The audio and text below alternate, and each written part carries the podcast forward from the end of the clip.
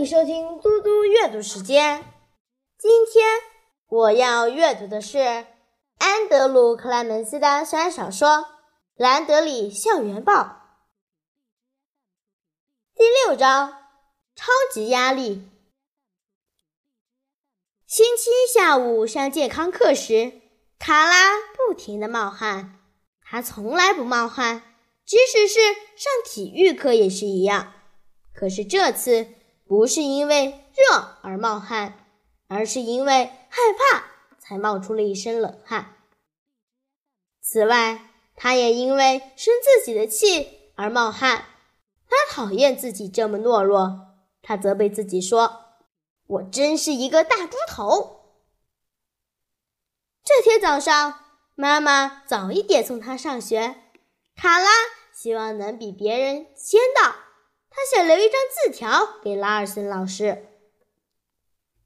整个星期天晚上，卡拉都在写那张字条。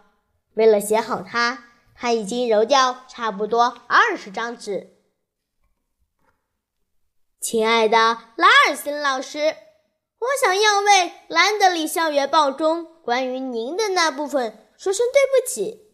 也许我不应该就那样。把它贴在布告栏上，让大家阅览，而让您措手不及。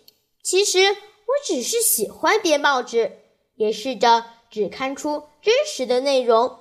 但我想，有时我并没有顾虑到这样会带给别人什么样的感受。我是说，我还是觉得我写的内容相当正确，但是我不是故意要让您气成那样。所以我很抱歉，您的学生卡拉·兰德里敬上。早上七点半，卡拉已经在学校走廊上了，他的鞋子踩在刚打过蜡的地板上，嘎吱作响。卡拉将字条握在手里，转过转角，看到老师从一四五号教室走出来，当时。他正转身要往另一边的教师办公室走去，卡拉本来想喊拉尔森老师，然后跑过去笑一笑，把字条交给他。然而他却僵硬的像个石头一样，连舌头都打结了。他把身子平贴着置物柜，慢慢退回转角，尽可能不让鞋底发出声音。他把字条。胡乱塞进裙子口袋里，从最近的那个门跑到外面的操场。这一整天，他都躲躲闪闪的，再三确认拉尔森老师并不在附近。午餐时间，莉安、贝奇和其他三个女生一起跑来和他坐。卡拉说的话不超过三个字，他实在很气自己。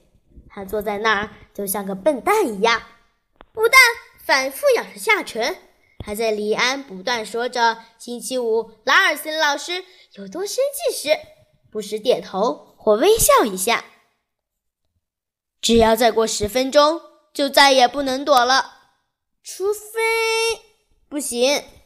如果他跑去保健室，护士就会打电话给妈妈，所以这一招行不通。而且，如果他不去上课，拉尔森老师就会知道他是个懦夫。乔伊和黎安也会知道他是个懦夫。最糟糕的是，卡拉想着，我自己会知道我是全天下最烂、最糟糕、最虚弱、最没用的懦夫。所以，当午餐时间的钟声结束响起时，卡拉兰德里冒着冷汗，压下畏惧的心，鼓起勇气，像机器人那样走下楼，进入了一四五号教室。谢谢大家，我们下次再见。